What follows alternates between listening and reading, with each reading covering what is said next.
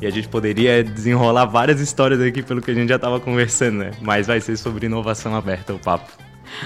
Boa, boa, André. Poxa, gente, prazerzão. Bruna Fraga falando. É, como o André falou, a gente, né, eu e o Eduardo, a gente atua como Corporate Sussex no Link Lab.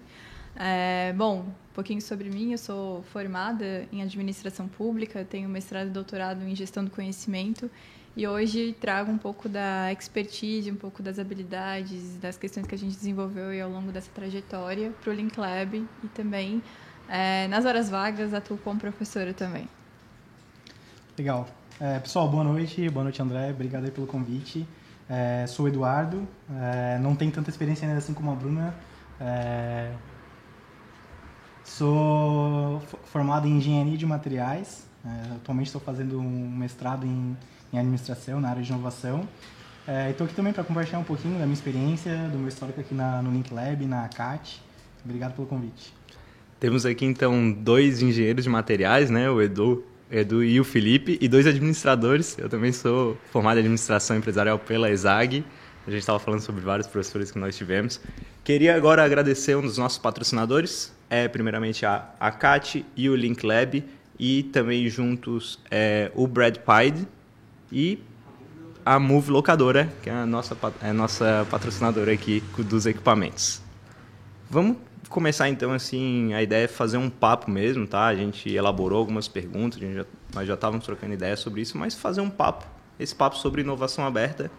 Mas primeiro vamos conhecer um pouco do Link Lab. Né? Link Lab ou Link Lab? Como é que a galera prefere? Então, a pronúncia mudou um pouco ao longo desses anos, é, mas já, hoje a gente chama de Link Lab, ou Link Lab. É, Link Lab, não sei se todo mundo conhece, mas ele é uma unidade de negócio da CAT, né, chama de um programa estratégico. E a CAT também, para quem não conhece, é a Associação Catarinense de Tecnologia.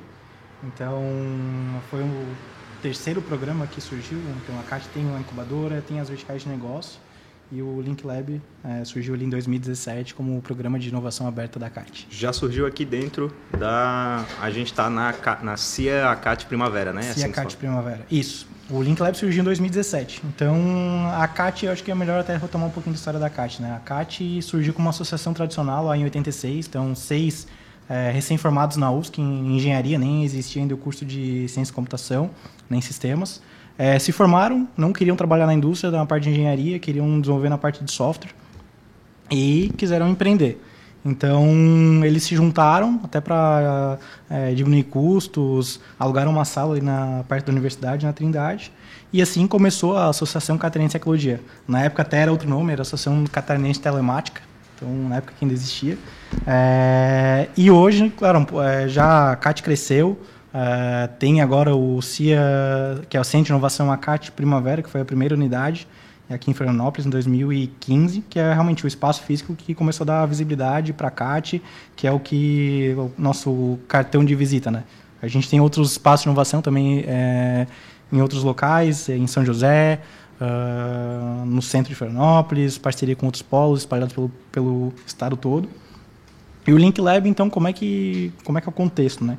Então, de um lado, a gente tinha startups, empresas de tecnologia que eram associadas à CAT, que queriam se conectar com o mercado, queriam validar um produto, é, vender para uma grande empresa, gerar um case, um, um, um, gerar negócio. E do outro, a gente tinha empresas tradicionais, é, empresas que não eram ali o core tecnológico, que começaram a frequentar aqui os espaços, os eventos que a CAT faziam abertos, só que não são ali de, de base tecnológica, né? então uhum. não são perfis para associar a CAT e que queriam é, se conectar com esse ecossistema, queriam inovar e a gente pensou, poxa, é, na época era a gestão do Guilherme, desculpa, na, na gestão já do Daniel, e o Silvio, que era o vice-presidente de mercado na época, e o Gabriel, nosso diretor executivo, é, pensaram em um novo produto, né? Então, como é que a gente faz para juntar essa demanda que a gente tem das startups associadas querendo se conectar, é, validar um negócio com uma grande empresa e do outro lado a grande empresa que quer inovar? Uhum. Então, o Link Lab surgiu exatamente nesse contexto. Então, conectar startups e corporates para gerar novos negócios. Uhum. Uhum. Pô, primeiro, deixa eu só voltar ali na história da Cat. Muito legal que tu sabe até o nome antigo. Poucas pessoas que eu conheço assim sabem. É, meu tio foi um dos fundadores da CAT. Não, José, legal. É, Zé, Zé Fernando Xavier Faraco é meu tio, assim. Então eu sabia um pouco, pô, uh -huh. muito interessante, assim. E, e agora o Link Lab, ele foi baseado em outros hubs de inovação? Então, 2017, quando o Link Lab surgiu, a gente já tinha alguns exemplos lá fora de grandes empresas, corporates, conectando com startups. Então, nos Estados Unidos tinha o Plug and Play, é, na Europa um case que a gente usou como exemplo que era a Station F, que era exatamente isso. Então, era um hub de inovação, assim como, é, como a CAT, grandes espaços, onde tinham ali é, empresas de tecnologia, grandes empresas que frequentavam, investidores, é, programas para fomentar inovação, como aceleradoras, incubadoras. Então, a gente se espelhou nesse case. Mas, claro, a gente aqui no Brasil, 2017, até o, o Silvio, que é o fundador e idealizador do programa, brincava, a regra é não ter regra. Então uhum. a gente foi se desenvolvendo ao longo do, do programa, aprendendo, personalizando o programa. E hoje tem regra? Hoje tem metodologia que a gente chama, né? Então a gente criou assim, é, a gente não coloca inovação dentro de uma caixa, mas a gente criou processos, metodologias para facilitar, para potencializar a inovação. Uhum, uhum. E Bruna, falando aí da inovação assim, né? É, qual é a diferença então entre a inovação tradicional e a inovação aberta? Boa. É, a inovação, assim, até desmistificando um pouquinho do que a galera pensa que é fazer coisas pontuais, às vezes aleatórias, e é justamente o que a gente tenta trazer é que a inovação ela é um processo de transformação. E aí, quando a gente fala desse processo de transformação, é, ele tem que acontecer né, de forma contínua, né, que consiga de alguma forma estabelecer aí uma sequência de atividades, um fluxo que consiga trazer é, um encadeamento entre as pessoas, os processos e as tecnologias, né, e que no final agregue algum tipo de valor, né, que seja percebido pelo cliente, seja na entrega do, de algum produto ou seja na entrega de algum serviço. E a gente fala que sempre a questão é, da gente diferenciar a inovação fechada da inovação aberta é justamente que durante esse processo, e aí lembra lá um pouquinho né, de matéria, e a professora que existe em mim fala um pouco, a gente traz aquele funil da inovação, que é quando a gente traz lá a parte de ideação, né, que é a entrada do funil, até o momento que vai rolando o desenvolvimento dos produtos e serviços dentro, da, dentro, do, dentro do fluxo da empresa, até o momento que você vai prototipar né, e lançar aí uhum. o tipo de produto.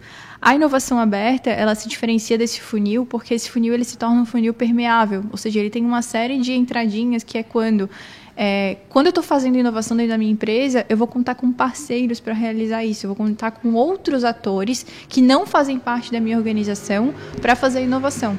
E aí essa inovação, é, ela vai contar, por exemplo, com vários tipos de modelos de relacionamento que eu posso estabelecer para realizar ele. Ah, vai ser um co-desenvolvimento, vai ser uma parceria comercial, vai ser alguma venda direta, né, de algum serviço que alguma startup ou algum, por exemplo, até a universidade pode co-criar junto comigo. Uhum. Então tem vários tipos de modelos de negócio onde a gente pode envolver atores que a gente fala da quadrúplice hélice, né? Então é, empresas, governo, terceiro setor, todos eles atuam atuando em conjunto para desenvolver inovação. Uhum. Então, isso acaba é, conectando, e por isso que a gente fala que a inovação, né, de um modo geral, ela acontece no ecossistema, uhum. porque justamente a gente conecta vários tipos de parceiros.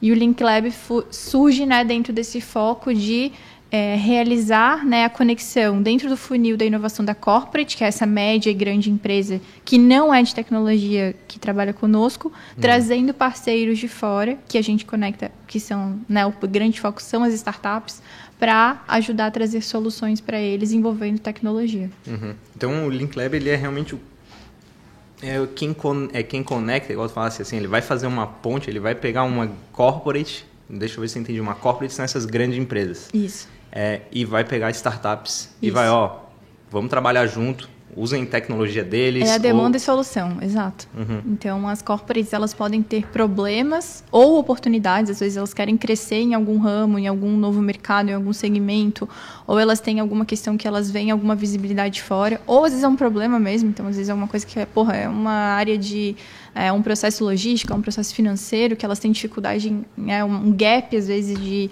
é, de processo, ou às vezes uma tecnologia que existe, poderia ser agregada ali, de inteligência artificial, de IoT, que poderia ajudar, e a gente busca fora, né, com as startups, uhum. para solucionar esse, esse, esses problemas. E quantas corporates que tem hoje dentro do Link Lab?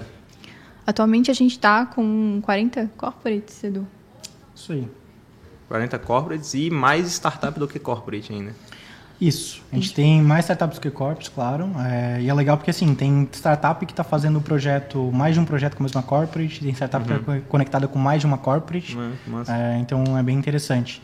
E até como a Bruna falou, né, a diferença de inovação aberta e fechada. Inovação fechada é aquela inovação que é o setor de P&D dentro da empresa, fechadinho ali, dentro, uhum. das, dentro das fronteiras da empresa, desenvolver inovação. Uhum. Inovação aberta é quebrar essas barreiras. Então, é aproveitar o feedback do cliente, é às vezes conectar com um fornecedor, entender o que, que o fornecedor pode trazer, uhum. é, um parceiro com universidade. E aqui no Link Lab a gente fo foca então em inovação aberta de corporates, grandes empresas com startups. Né? Pô, então ajuda muito estar dentro do Link Lab, né? Tipo, tu consegue ter contato muito mais facilmente do que se tu estivesse sozinho, lutando Sim. sozinho, né? É, justamente acho que é um dos, um dos diferenciais do Link Lab, de outros hubs de inovação que trabalham com inovação aberta, é justamente porque estar aqui dentro possibilita todo esse fluxo de mudança cultural mesmo das empresas que participam do Link Lab, quanto também é, estarem conectadas num hub como a CAT. Né? Então, a CAT hoje ela tem uma representatividade né, no país todo uhum. e isso a gente consegue levar esse nome adiante também, fazendo com que é, empresas vejam é, uma grande possibilidade de crescimento estarem aqui dentro do Link Lab, como também as próprias startups que vêm nos procurar, se cadastrar na nossa base uhum. também e, é, de alguma forma, fechar algum projeto com as grandes empresas aí para poder é, atuar conosco. Uhum. E nessa parte de, da inovação aberta, assim, acho que a Bruna comentou ali é, sobre algumas coisas técnicas, acho que depois a gente pode voltar, porque eu acho que eu fiquei com algumas dúvidas aí. Mas falou sobre tecnologia. Inovação e tecnologia. Inovação é, é só quando tem tecnologia envolvida? Inovação aberta é só quando tem tecnologia envolvida? Legal, André. Então, a gente tem diferentes tipos de inovação, né? tipologias. Inovação de marketing, inovação de processos, inovação de produto. É... E não necessariamente envolve tecnologia. Então, inovar é fazer algo diferente. É melhorar, principalmente focando em resolver o problema, é a vida de alguém. Então, é fazer melhor, é fazer mais rápido, fazer mais eficiente.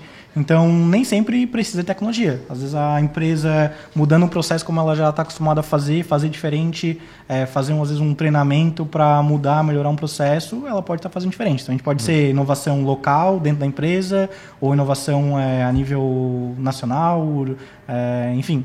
Tem, a gente tem diferentes contextos né, quando a gente fala inovação. E não, não precisa de tecnologia, apesar de que no Link Lab, claro, a gente, por ser a CAT, uma associação catarinense de tecnologia, então associadas são empresas de base tecnológica, a gente foca em conectar essas grandes empresas pra, com startups para resolver esses desafios delas com tecnologia. Mas é mais importante, né? Inovação aberta, então, tu já estares assim pensando em utilizar tecnologia ou já estar utilizando a tecnologia ou tem alguma outra coisa que é mais importante do que isso assim? Sim, é interessante aqui no Link Lab, quando a gente vai entender qual é a demanda dessa grande corporate, muitas vezes ela chega para a gente, ah, eu preciso de um sistema. É, o meu problema é porque eu não tenho um sistema, o meu processo não é automatizado, não tem tecnologia.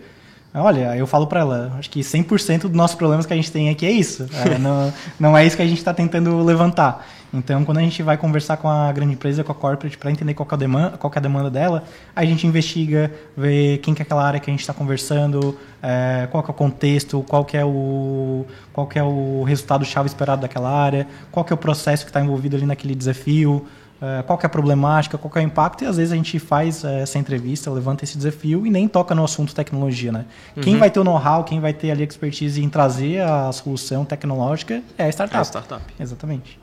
E não são poucos os casos, viu, André, que a gente às vezes vai captar um desafio que a, sei lá, uma área X, assim, vai dizer assim, ah, eu quero trazer uma solução envolvendo tecnologia para minha área. E a gente começa a captar o desafio e chega ali na primeira conversa com a área, assim, a gente começa a entender o contexto, o processo, e a gente fala assim, tá, mas isso vocês não vão conseguir resolver com um software, assim, não vai ter um, um, uhum. uma tecnologia de informação que vai ajudar vocês, assim. Uhum. E aí eles paralisam, né? Porque é justamente isso, assim, que às vezes é um problema no processo né? A falta de comunicação, às vezes é, às vezes a gente às vezes descobre numa captação de desafio que o problema de uma área está sendo resolvido por outra área da mesma empresa e eles uhum. não estavam conversando, tipo assim, às vezes uma coisa assim, eu acabei de fazer uma captação com outra área e eles estão buscando uma solução que já é a mesma, é o que vocês precisam, sabe? Então, é, e não são porque são médias e grandes empresas do país que às vezes isso vai deixar de acontecer. Então, às vezes, a gente acha que é um universo perfeito, que a gente vai entregar uma baita tecnologia de IoT, de inteligência artificial, robótica, realidade aumentada, e na realidade, às vezes, é uma coisa assim, ó, é um processo de comunicação que não está claro, é a falta de. é um gap entre a entrega de um, um, um documento, de um processo de uma área para outra, uhum. e às vezes é a adequação né, de atividades. E isso é inovação. Então, às vezes é, tem coisas que a gente faz no dia a dia, assim, conversando com as corporates, conversando com as áreas, que a gente descobre que não é as big things que vão ajudar, que na realidade são é, os pequenos processos de melhoria que vão melhorar o indicador de rentabilidade. Às vezes é um processo que estava mal desenhado que a gente consegue de alguma forma entregar. É claro que a gente quer fechar projeto, né? A gente uhum. quer fazer a conexão. Link Lab não é à toa o nome, né? Link a gente quer fazer a conexão entre eles, mas é, não necessariamente, às vezes, isso vai acontecer dessa forma assim tão clara, mas isso também é entrega de valor. Uhum. Então, é por isso que a gente fala que inovação é estar tá dentro dessa relação. Uhum. Pois é, mas aí vocês fazem algum tipo, então, também de consultoria? Porque, e, pelo teu exemplo, assim, é, às vezes é um, pô, é um documento que está faltando ser passado do marketing para o financeiro, digamos assim, né? Está rolando um problemaço e, pô, a gente precisa de um software. Mas aí vocês analisam corporate e vocês mesmos descobrem, olha, né? Tipo, tem startups que podem resolver o teu problema? Tem. Mas vai se pagar uma grana, né? E acho que não precisa de tanto. Vocês fazem meio que uma consultoriazinha, uma consultoria, né? É... é para as corporates daí? Bom, André, então, o papel do Corporate Sussex, né? Então, eu e o Edu hoje estamos representando os Corporate Sussex do time, né? Mas a gente tem o Marx e a Ana também que entraram recentemente. E sim, a gente trabalha com o relacionamento com a corporate. Então, a nossa busca, muitas vezes, assim, é, dentro do processo de relacionamento com eles que a gente faz, é fazer diagnóstico, né? É trabalhar com essa análise prévia dos desafios, porque é um fluxo, né? Então, a uhum. gente conversando com os pontos focais das corporates, que são diretores, gerentes, heads de inovação, né? Eles têm às vezes várias funções ali dentro, porque não necessariamente às vezes vai ter uma área específica dentro da corporate que às vezes é uma área de pesquisa e desenvolvimento, ou tecnologia e inovação, ou alguma coisa assim, que vai é, fazer esse foco. Então, às vezes é um ponto focal dentro da corporate, que é, são designados para trabalhar conosco, que vão conversar com as áreas lá dentro. Então, eles estão como se fossem né, os detetives, assim, né, prospectando possibilidades de trazer desafios para nós. Uhum. E às vezes, quando a gente vai conversar com eles, a gente entra nessa área assim, poxa, mas eu acho que conversando com a área por exemplo, teve uma corporate que eu fui conversar com a área, aí a, a gestora né, do financeiro veio conversou, e ela começou a falar, não, porque eu tenho um problema que quando eu clico nesse botão, é, o relatório que gera, ele gera um gap aqui nessa tabela que não funciona assim, assim, assado, e não sei o que. E olha, eu, e foi falando, falando, eu fui anotando.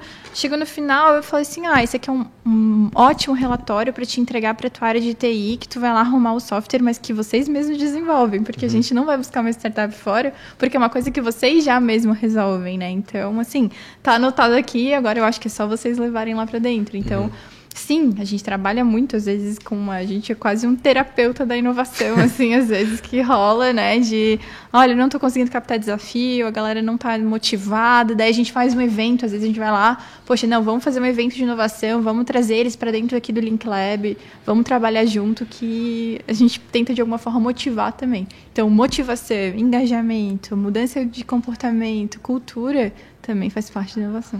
Eu até lembrei agora de uma história legal é, nessa linha, né? Nem tudo é com tecnologia que a gente vai resolver. Teve um desafio de uma corporate nossa, uma indústria, é, que comentou que estava com um problemão na área de logística. Então, estava tendo atraso na parte de gestão ali do, das docas, de carregamento dos caminhões. E a gente, legal, entendemos ali qual era o desafio. A, na ideia, na percepção da corporate, a solução que elas precisavam era uma solução tecnológica para fazer o agendamento, a programação, otimizar ali o carregamento e a programação. Só que as primeiras startups que a gente trouxe ali para conversar, a gente viu que a única é, que a solução mais simples era é, abrir mais três docas e resolveu, acabou com o problema. Então, às vezes, é, realmente é, vão ter problemas que realmente são pertinentes, são prioridade para a empresa. Só que às vezes é para ser resolvido internamente, é para ser resolvido com às vezes um, um, fornecedor tradicional, é um treinamento, uma mudança de processo e não é, não tem a necessidade às vezes buscar fora, conectar com uma startup tecnológica é, para resolver aquele problema. Uhum, uhum. Isso é realmente tipo trabalhar o sucesso da, do cliente, da corporate, né? Ou da startup, assim, né? E essa, inclusive, essa área, qualquer, tipo, customer success ou corporate success, essa nova... É uma nova linguagem, né? É, uma, tipo, é mais recente, assim, mas, pô, isso é... O que vocês falaram é muito trabalhar o sucesso é. da, das, dos clientes de vocês, né? Corporates ou startups. E vocês têm mais até, se vocês tiverem mais histórias com corporates e tal. Mas assim, e aí sobre as startups? A gente está falando bastante sobre as corporates, né? Mas e sobre as startups? Vocês comentaram que elas chegam, às vezes se inscrevem, vem alguém mesmo. Vem... Mas vocês vão muito atrás delas? Vocês mesmo vão assim, ó, oh, a corporate está com esse problema aqui de logística. Pô, vocês, eu sei que vocês têm uma solução logística aqui né, querem entrar no Link Lab, como é que é esse processo com a startup? É, hoje como é que funciona então? É, todo o nosso processo então inicia ali com a captação desse desafio, essa demanda que a corporate tem. É, nossa equipe vai lá, nós como corporate success vamos lá, entrevistamos aquela área, é, traduzimos aquele desafio, porque muitas vezes é, aquela área interna, por exemplo, logística, jurídico, financeiro, enfim, por já tá passar por aquilo no dia a dia, é, já está internalizado. Mas às vezes a nossa equipe, ou às vezes até mesmo a startup, não é o, o, o universo dela. Então o nosso trabalho é entender qual é a demanda, traduzir isso em algo que as startups consigam entender. Uhum. É, e a partir do momento que a gente divulga ali abertamente o desafio, a gente também tem pessoas dedicadas na equipe para fazer o que a gente chama de startup hunt. Então eles vão no mercado, é, consultam diferentes bases, a gente também tem uma rede de parceiros, então incubadoras, aceleradoras de startups, onde a gente busca é, startups com soluções que têm fit com esse desafio. Uhum. Então, tem pessoas que, para cada um desafio que a gente lança aqui no Link Lab, a gente busca a solução no mercado. Então, é muito também da nossa expertise traduzir essa demanda dela e entender que tipo de perfil de solução de empresa que consegue resolver. Uhum. Às vezes, vai ter solução já pronta no mercado, então realmente é conectar, e outra já é um pouco mais complicado. Então, é, para um mercado semelhante, que não tem um case específico ali pro, da nossa corporate. Então a gente entrar em contato e falar, olha, tu tem, por exemplo, uma solução para o mercado X já pensou em adaptar para o mercado Y, que tem a mesma dor, só uhum. muda ali o segmento. Uhum. Então também às vezes é o nosso papel buscar e apresentar essa oportunidade para a startup. Uhum. Uma tipo plataforma de gestão de projetos assim, né? É, é muito engraçado. É, até tem um caso bem legal porque foi um que eu acompanhei que posso citar nomes também, né? Mas é o pessoal da Tempo Certo, que eles são inclusive um case nosso de sucesso junto com um grupo do Forte Atacadista, que é o grupo Pereira, e eles têm uma solução voltada justamente para logística, né? Entrega de é, principalmente recebimento de caminhões, né, entrega de é, equipamentos, né, itens de, de varejo. E aí os centros de distribuição deles tinham um gap muito grande, principalmente na entrega de caminhões. Então a chegada dos caminhões, a entrega da mercadoria, pra... e os caminhões ficavam esperando muito tempo para fazer essas trocas e entrega uhum. né, do processo de logística. E eles desenvolveram uma solução justamente para otimizar esse processo, para não ter espera, né, para não ter aquele gap de espera do, do, processo ali de entregas. E aí eles conseguiram, poxa, desenvolver uma ferramenta hoje que ela já está super robusta, hoje já faz inclusive é, análise e identificação histórico de itens. Então, quando o item chega com um problema no lugar, é, você consegue verificar ali o, o que, que deu problema, qual é a entrega, qual é o item, qual é o código, gerar um relatório e tal. Isso são coisas super legais para entrega do, do processo, né? Uhum. E aí, tendo conhecido esse case, né, e conhecendo a, a, a startup, é, início desse ano a gente fez uma, uma, conversa também com uma indústria, né, que foi a Shoes no início do ano, que eles estavam justamente com um processo próximo, assim, ele, não, eu tenho a questão dos caminhões aqui, tem o pessoal da sucata, da entrega de mercadorias e tal, e os caminhões não, não chegam no tempo certo, eu falei assim, não, peraí, não é possível, não é possível que eu tenho, eu tenho uma startup para você. Uma empresa de outro ramo, né? Outro não, ramo, é... uma indústria, uhum. indústria, indústria automotiva. Então, assim, uma varejo, tacadista, uhum. tacarejo, Sim. e outra indústria automotiva. E aí, por a gente, assim, quando a gente faz o, o, a questão do hunting, né, que é a parte que o Edu comentou, que é ir, ir atrás da startup, né, e, e, faz, e quando a gente vai conhecendo, acompanhando pitch, porque a gente acompanha muito pitch, então a gente acompanha vários tipos de produtos, várias soluções que são apresentadas, uma hora a gente começa a sistematizar nessa informação. Então, a gente faz reuniões também, inclusive, de troca. Ah, eu conheci uma startup tal, tem essa solução, eu consegui conectar com isso. Aí eu lembrei, puxa, Edu, tem uma startup que uma vez tu comentou que tu fez isso, tem um case e tal.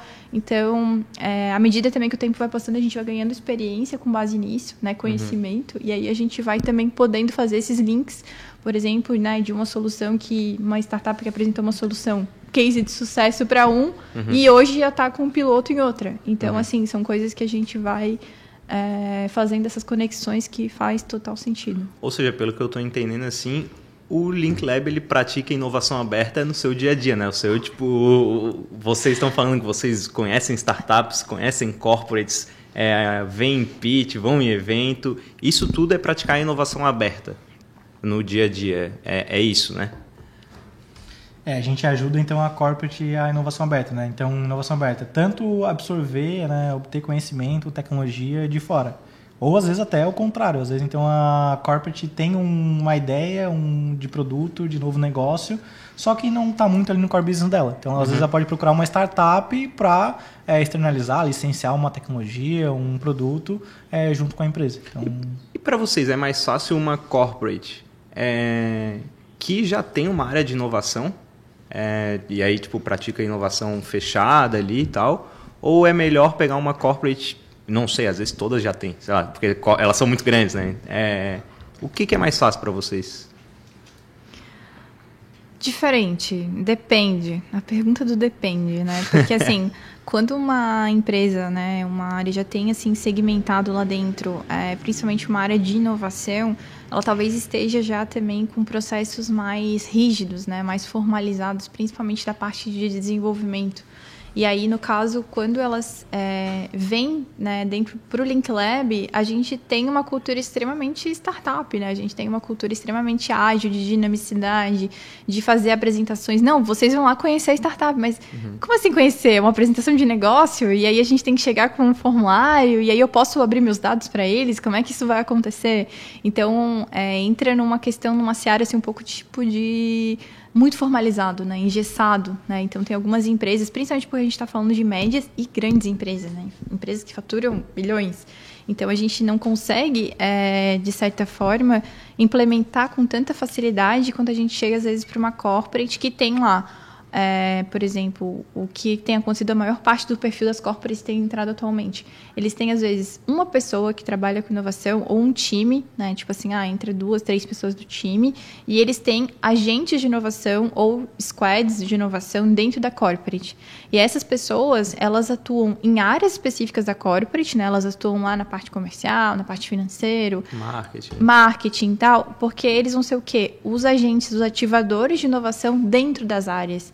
Isso é como se a gente tivesse pessoas de inovação infiltradas lá dentro uhum. para justamente ter um, um, olhar de observação em relação aos problemas. Uhum. Porque quando a gente às vezes tem uma área específica de inovação e ela vai entrar dentro de uma área específica da corporate, vai ter que bater lá na porta, marcar uma reunião, formalizar, e aí tu tá dizendo que vai entrar aqui uma carreata da inovação dentro da tua área que vai né, vamos dizer assim, é, né, fazer uma disrupção em tudo que tu está fazendo. Então, poxa, isso gera um bloqueio enorme. Uhum. Agora, quando a gente está lá dentro, as pessoas já fazem parte do time, já estão é, vivenciando os problemas ali, é muito mais fácil quando é, a gente tem essa abertura. Mas, assim, depende, né? Depende muito é, a cultura da, da corporate, como que ela lida com essa questão de trazer ideias de fora, trazer novas possibilidades, novas formas de pensar, novas formas de trabalho. E aí, né, entra o foco na questão de novas tecnologias, porque uhum. trazer uma tecnologia, né, e só criar lá um... É, botar uma escada em cima da outra, né? Uma coisa assim, trazer novas ferramentas não necessariamente vai entregar resultado. O uso delas, né? O bom uso e o uso facilitado é que vai trazer resultado para eles. Uhum. É, essa pergunta é importante, André, porque assim, às vezes muita empresa acha que é, estruturar uma área de inovação é aquela área de inovação que vai resolver os problemas da empresa toda. Vai que ela vai inovar sozinha, exatamente. Então, imagina, uma empresa com às vezes mil, dois, três, às vezes é, dezenas de milhares de colaboradores com duas, três, quatro pessoas na área de inovação não, né? Então o que a gente defende é que a gente explica, não, a área de inovação não é ela que vai gerar inovação, ela vai uhum. facilitar a inovação. Então ela vai ter que se relacionar com as diferentes áreas da empresa, entender quais são as demandas e conectar as pessoas certas, assim como a gente no Link Lab conecta, né? Uhum. Então uhum. a área de inovação tem principalmente esse papel. Até algumas corporates é, nossas, as pessoas, as pessoas, que são responsáveis pela inovação dessas empresas, comentam que o sonho delas é que num dia o trabalho delas seja é, não seja mais necessário, que cada área dentro da empresa consiga inovar por conta própria. Uhum, uhum. É, tipo, trazendo até aqui para a Monkin também, tentando vender um pouco o nosso peixe, mas é igual eu falei inicialmente, ah, pô, sou da área de novos negócios. É a área comercial, mas é a área de inovação também da Monkin.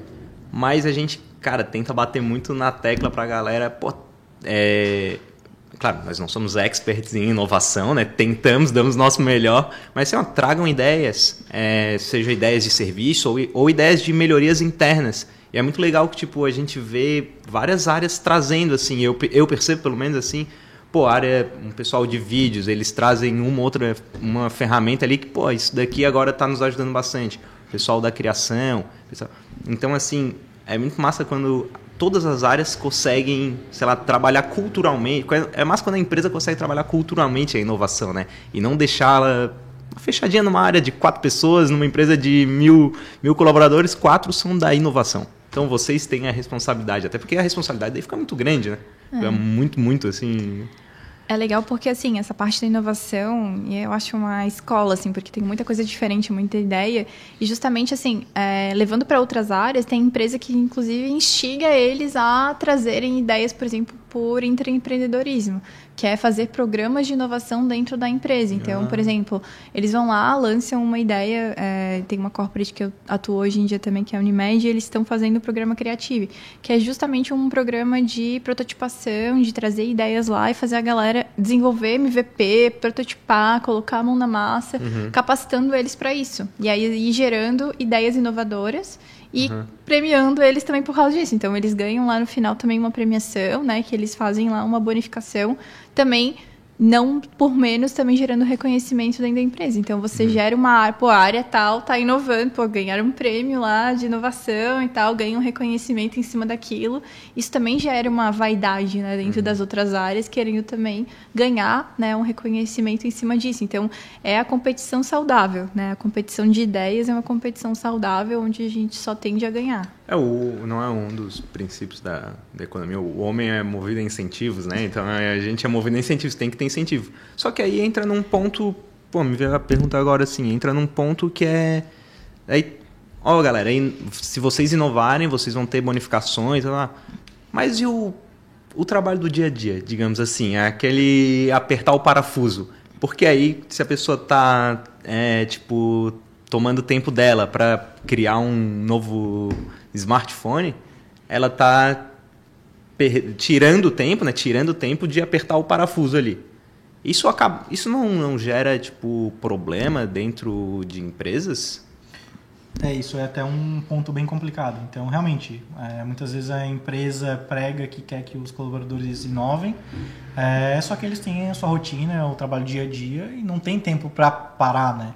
É claro, é, inovando vai beneficiar o trabalho dele, o resultado da empresa como um todo, mas realmente... É, resultado empresas... de longo prazo, né? Exatamente. Então, algumas empresas, por exemplo, o Google. O Google é, coloca que todos os colaboradores têm que 20%, não sei exatamente a porcentagem do tempo, parar para pensar em inovação em coisas novas. Então, se a empresa não coloca mecanismos é, para estimular realmente a bonificação ou que reservar um tempo de todos os é, colaboradores de cada um para parar para pensar em inovação, em novos produtos, novos negócios, em melhorias, é, às vezes colocar um propor um banco de ideias para que cada pessoa possa é, sugerir ideias, é, realmente não flui. Uhum, uhum. E, e, e, a, e a Bruna falou sobre resultado. Né? Tipo, como é que a gente pode daí avaliar resultados de inovação? Ah, eu consigo avaliar muito bem quando a Apple foi e criou o, o iPhone, pô, o cara tem resultado, tem venda de um produto, produto que surgiu a partir de inovação. É, mas e, na, e, nós aqui, e as, as startups, as corporates, como é que as empresas conseguem metrificar os resultados da inovação aberta? Boa. Na hora que a gente capta o desafio, André, a gente faz uma análise, né, por meio de alguns critérios que a gente coloca na hora de captar o desafio. E um deles são as métricas em relação ao problema com que a gente está relacionando. Então, uhum. às vezes, é claro que é muito mais óbvio a gente falar do faturamento, talvez a gente falar lá dos ganhos financeiros que a gente vai ter se a gente conseguir é, entregar um produto mais rápido. Só que isso é ponta, né? Às vezes a gente está falando de métricas que estão lá no meio do processo, que uhum. é por exemplo, o tempo que eu vou ganhar se eu conseguir colocar uma solução onde É, hoje eu uso três funcionários, gastando, é, sei lá, quatro horas por dia deles, durante três semanas do mês, preenchendo uma planilha com é, códigos de produtos para lançar num, num relatório, uhum. sei lá. É, agora pensa que eu posso colocar um software e automatizar isso e a hora desses funcionários que eu estou pagando, né? Você paga sim, a hora sim. funcionário, você está gastando hora de trabalho dele, você está trabalhando, inclusive, fator motivação, né? O quanto que eles estão hum, desmotivados preenchendo uma planilha, às vezes, que é preenchida durante vários dias e várias semanas. E é, esses indicadores eles vão fazer parte da captação desse desafio. Então, a hora que você vai ganhar, né, de hora de trabalho do funcionário, a hora de hora, né, do salário dele que você está ganhando ali dentro, lá no final, na hora que você vai somar, você talvez não vai encontrar na questão do faturamento esse, né, esse resultado lá bem no final, assim. Não vai encontrar na ponta. Não né? vai encontrar na ponta, mas são indicadores muito importantes. E inclusive quando a gente capta um desafio e a gente estava fazendo exatamente essa atividade, tentar estabelecer métricas bem claras na hora de é, desenhar o desafio e dizer, olha, startup, você quer resolver esse desafio, né? As métricas para isso é acelerar esse processo em X%, reduzir o tempo de execução dele. Às vezes é custo mesmo, às vezes é uhum. é financeiro. Então a gente está gastando é, X% aqui do nosso gasto da área e a gente quer reduzir para tantos por cento. Uhum. Então o impacto que a solução de vocês tem que trazer para a gente é reduzir isso aqui para X% aí na, no valor. Então, é sim também é, valor de receita, mas também a gente tem é, algumas outras questões que a gente também trabalha no meio desses indicadores. Uhum. E esses indicadores aparecem tanto na hora de captar o desafio, quanto na hora que a gente está fazendo acompanhamento dos projetos, né, que a gente fecha dentro do Link Lab. Pô, mas aí vocês, é, só antes de eu falar aqui, para onde é que eu posso apontar? Posso apontar para cá? Aí, obrigado ao Brad Pine. O cheirinho pela... tá maravilhoso. É, vamos abrir aqui. É, até nesse assunto né, de métrica de sucesso. Claro, lá na ponta não vai ter como fugir. É um processo que vai se tornar mais eficiente, é, que vai trazer economia, ou às vezes também realmente pode trazer receita. Então, às vezes, uma solução que atua direto na parte comercial ou na interação com o cliente. Por exemplo, a gente tem uma startup que tem uma solução que é para personalizar a experiência do cliente que visita um e-commerce. Então, cada cliente que acessa o e-commerce vai ter uma, uma janela, por exemplo, uma visualização diferente. Então, ah, por exemplo, uma solução dessa aplicada num e-commerce de peças automotivas. Pô, eu tenho um HB20, eu vou lá é, buscar sei lá, peças para carro, do amortecedor. O que me adianta ficar mostrando a partir do momento que eu pesquisei um amortecedor para HB20 me mostrar um amortecedor para um caminhão Scania? Uhum. Então essa startup atua diretamente ali personalizar qual, o que, que a cada pessoa que acessa o site vê. Uhum. Então, poxa, isso vai atuar, vai o quê? aumentar a conversão de vendas, o, às vezes o, pode fazer um upselling, pode aumentar é, o tempo de navegação da pessoa no site, o ticket médio que a pessoa vai ali comprar em produtos. Então atua diretamente ali na ponta, aumentando a receita. Então, claro, só que não adianta nada querer usar esse indicador de aumento de receita, é, às vezes numa startup que ainda não tem um produto pronto que vai validar com, com a empresa. Uhum. Então, às vezes, claro, às vezes tem que criar alguns indicadores intermediários, é, por exemplo, ah, que a área, de no, que a área é, cada setor da empresa desenvolva é, cinco pilotos com startups para exatamente é, instigar, estimular as pessoas a pensarem fora da caixa, se conectarem com startups, praticar inovação aberta e, por consequência, vai gerar esses resultados que é no final, né? Então, de economia, de eficiência, de ganho de receita. Mas se a empresa simplesmente já chegar é, no primeiro momento com essa, com essa ideia na cabeça, ah, eu quero em um mês, três meses, conectar com a startup e já aumentar meu faturamento. Não, não adianta. Se uhum. fosse assim, é mais fácil procurar uma solução pronta no mercado, se conectar e pronto. A ideia da inovação aberta é exatamente, tem que ter uma troca. Então, a startup é, vai estar tá ali é, desenvolvendo uma tecnologia, levando a expertise que ela tem ali em resolver problema, mas do outro lado também tem, tem que ter a corporate, pessoas ali envolvidas em dando feedback para a startup, olha, está funcionando, poderia ser assim, é, o problema continua, exatamente para ser uma, um ganha-ganha dos dois lados. Uhum, né? Uhum. Não é, não é para ser só para startup, Exato. não é para ser só para corporate. Então, um pouquinho d'água? Não falou. E exatamente essa que é a diferença da inovação aberta, né? Porque simplesmente é muito fácil. É, busca um fornecedor no mercado, uma startup, contrata, implementa e pronto. Uhum. A diferença da inovação aberta é exatamente isso. Ter espaço é, para a startup, no caso, aprender ali com a corporate e desenvolver uma solução que atenda mais ainda ali o, a necessidade dela. Uhum. Mas aí, tipo, a gente estava falando, ah, não precisa então medir só na ponta, né? Vários às vezes ali no meio, pô, e me, tá, tá me parecendo que é um trabalho, tipo, é muito trabalho, assim, inovação, né? e, e, tipo, e a inovação aberta. E vem gerando bons frutos para as empresas, assim? Ou às vezes vocês acham Pô, tô perguntando para vocês, vocês têm que vender inovação aberta aí, né? Dificilmente. Mas vocês têm uma resposta certa, tá? Agora. Mas assim, é, as empresas não estão focando muito, muito em inovação e às vezes não estão fazendo o básico ali, não estão, tipo, apertando a, o parafuso certo, assim, vocês não acham? Eu vou te dar uma resposta que, assim, é, as empresas, é, bom, eu sempre uso uma frase que eu, desde a graduação que eu ouço, que é as empresas não morrem, né? Elas não fracassam por fazer alguma coisa errada, mas às vezes por fazer a mesma coisa durante muito tempo.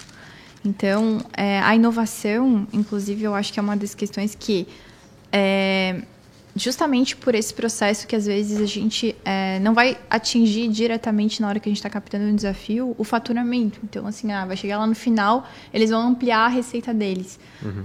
E às vezes, justamente, a gente não consegue dizer que o valor que eles estão melhorando, entregando lá na ponta, a área de inovação não ganha, às vezes, o devido crédito em relação a isso. Porque, às vezes, são coisas que vão é, acontecer a médio e longo prazo, que a corporate vai sentir lá na ponta, poxa, melhoramos o faturamento. Foi aí uma ideia de alguma área, alguma coisa que gerou resultado lá na ponta. O difícil é dar o devido crédito para a área de inovação, que é uma das coisas de justamente é a área que é, não vai fazer alguma coisa às vezes fantástica. Ele vai melhorar o o, a broca ali, o parafuso que tu tá apertando no dia a dia. Uhum. Ele vai trocar o parafuso, ele vai botar um parafuso que gira mais rápido, ele vai trazer uma ferramenta que vai ajudar a você não ter é, desgaste né, na hora de estar tá fazendo aquilo ali. Então, é, você vai estar tá sempre realizando aquela tarefa rotineira. O justamente a inovação ela vai te, ela vai melhorar aquela atividade rotineira, ela vai acelerar ela, ela vai trazer ali mais impacto. Uhum. E aí o que acontece é que as áreas começam a entregar mais resultado, mas ninguém diz lá na ponta que foi a parte uhum. de inovação que estava fazendo isso. Sim. Então as empresas falam assim: "Ah, tem que investir em inovação, tem que investir em inovação, tem que fazer um programa de inovação".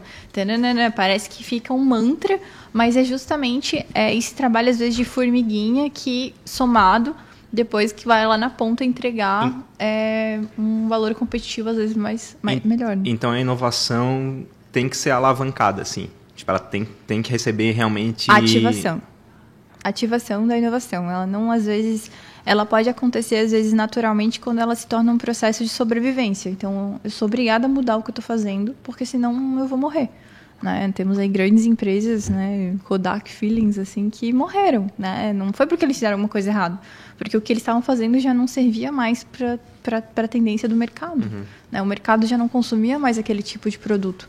Não porque o produto deles era ruim, né? Então, justamente porque não fazia mais sentido eles estarem ali. E a Kodak que teve a chance, não foi? Não, não é essa história aí? Eles desenvolveram a primeira câmera digital ou alguém chegou neles? Isso, e o negócio não foi para frente. Então, assim, o que que acontece? Não é justamente, às vezes, essa questão de fazer muito tempo a mesma coisa. Uhum. E aí que tá virada a chave da inovação aberta, né? Então, a inovação aberta surgiu porque as empresas perceberam, poxa, a gente está investindo bilhões aqui em inovação tradicional, no setor de P&D, por exemplo, a Kodak focando ali no, no equipamento que ela já fabricava e não, o retorno não estava vindo. Então, poxa, viram que inovação fechada, tradicional, não está dando certo. E aí que surgiu realmente inovação aberta. Poxa, vamos focar no nosso core business ali e vamos buscar parceiros, startups, empresas de tecnologia é, para ajudar a gente a inovar. Então, é realmente diluir os custos, diluir os riscos para continuar competitivo no mercado. Pois é, isso que eu ia falar. Então, tipo, das grandes vantagens que me aparecem da inovação aberta sobre a inovação tradicional é a eficiência, né?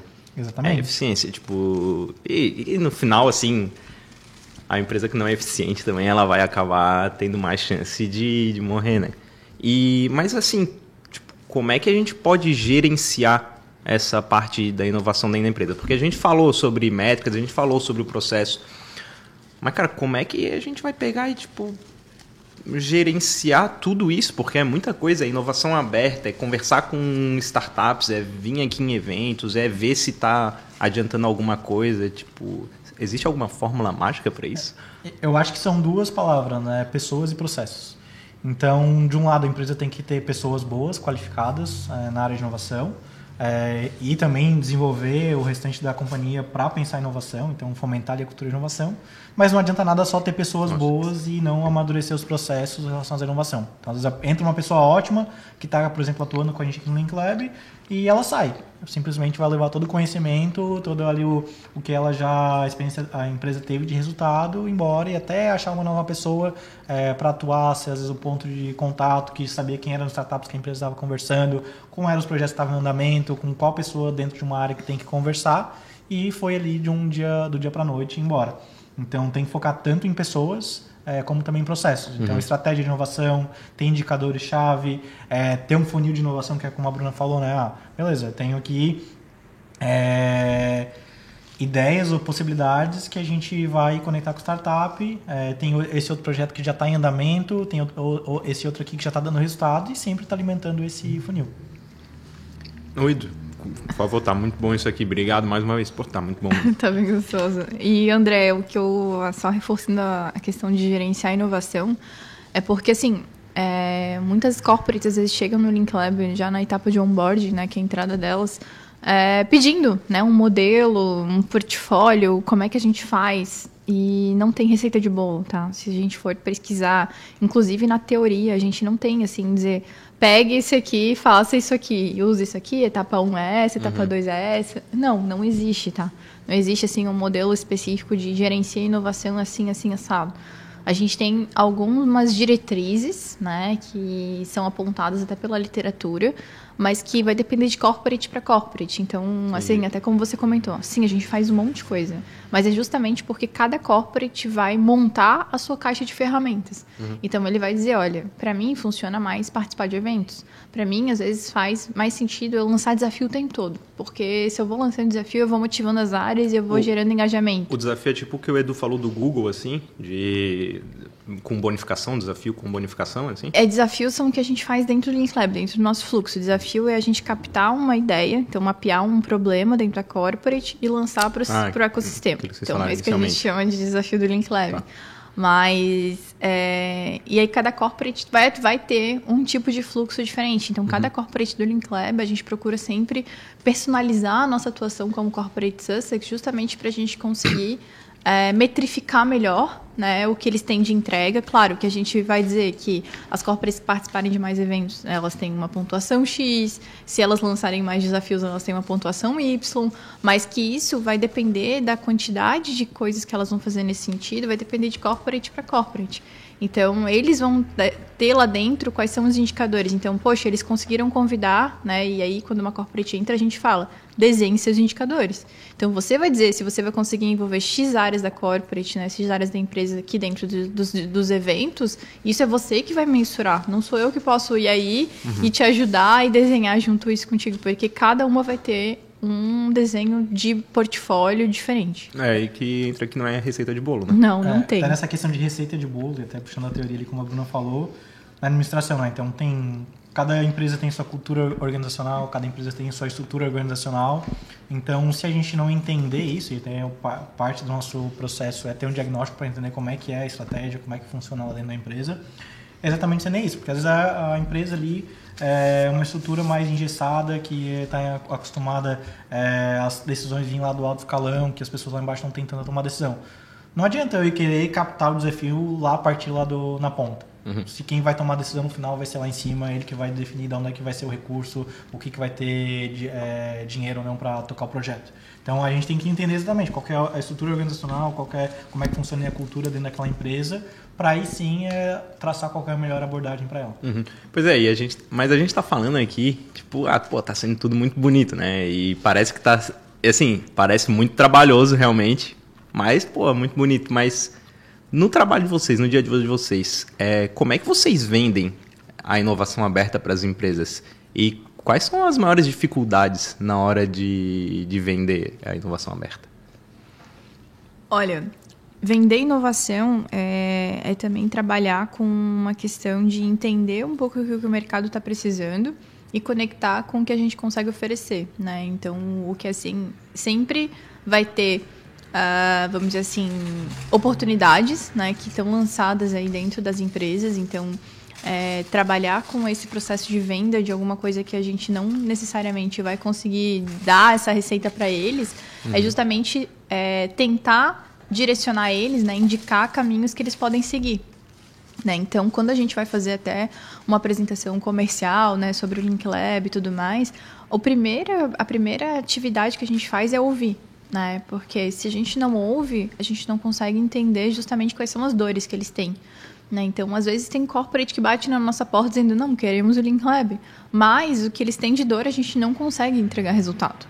Então, é aquela coisa assim, é, a gente tem que entender que nem toda empresa tem é justamente a questão da cultura para fazer inovação aberta. Hum. Então, elas têm que é, estar, de certa forma, abertas, né? Tipo, no sentido de estarem aptas ou estarem, de alguma forma, é, vamos dizer assim, com... Dispostas a se mostrar. Ou estar no momento para inovar, é, pelo com startups, né? Então, é. às vezes, a empresa tem, sei lá, diversos outros problemas. Ah, tá com, sei lá, com problema financeiro, tá com problema de, de pessoas. Poxa, será que é o momento certo para eu buscar querer inovar com startup, sendo que eu estou uhum. com outro problema dentro de casa?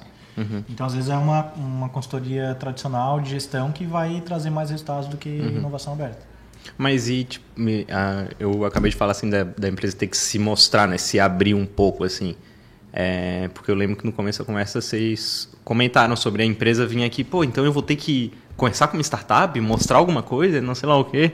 É, essa parte de não sei se a gente pode considerar isso transparência, né? Mas acho que dá para entender. Né? É, é um problema também? Ou isso não? Isso é realmente tranquilo? As empresas estão cada vez mais se abrindo ao mercado e, e aí, portanto, tipo, aderindo à inovação aberta. Então, justamente quando eles fazem parte do nosso fluxo, da nossa metodologia, é lançar desafios para o mercado. Então, se vocês acessarem lá a página do Link Lab Acate, vocês vão encontrar lá uma série de desafios que as corporates a gente né, mapeia e apresenta lá os problemas que eles têm. Uhum. Então, assim, a corporate ela tem que estar disposta a dar cara a tapa para o mercado e dizer, olha, eu estou com um problema nisso, né? O meu processo é falho nisso, nisso, nisso, naquilo. E aí as startups vão ler aquilo ali e vão entender se elas conseguem resolver ou não. Então, é, estar disponível, né, estar apta, vamos dizer assim, a fazer inovação aberta é justamente estar é, vulnerável para apresentar os seus problemas, né? Então, não é fácil assim uma corporate, uma grande corporate, né, como a gente tem empresas aí, indústria, uma, os maiores PIBs do país, abrirem e falarem, olha, meu processo de importação, meu processo de logística não funciona. Uhum. E aí eu não consigo, eu tenho falhas, onde eu passo, às vezes, eu tenho, sei lá, perda de X% do meu faturamento por causa disso. Uhum. Então, é, fazer inovação aberta é também tá disponível da cara tá, porque se você faz inovação dentro da tua empresa, tá lá dentro das, das tuas quatro paredes os problemas que você tem. Agora, quando você faz inovação aberta, aí, meu caro, você tem que dar a cara tapa pro mercado e dizer, uhum. olha, não faço.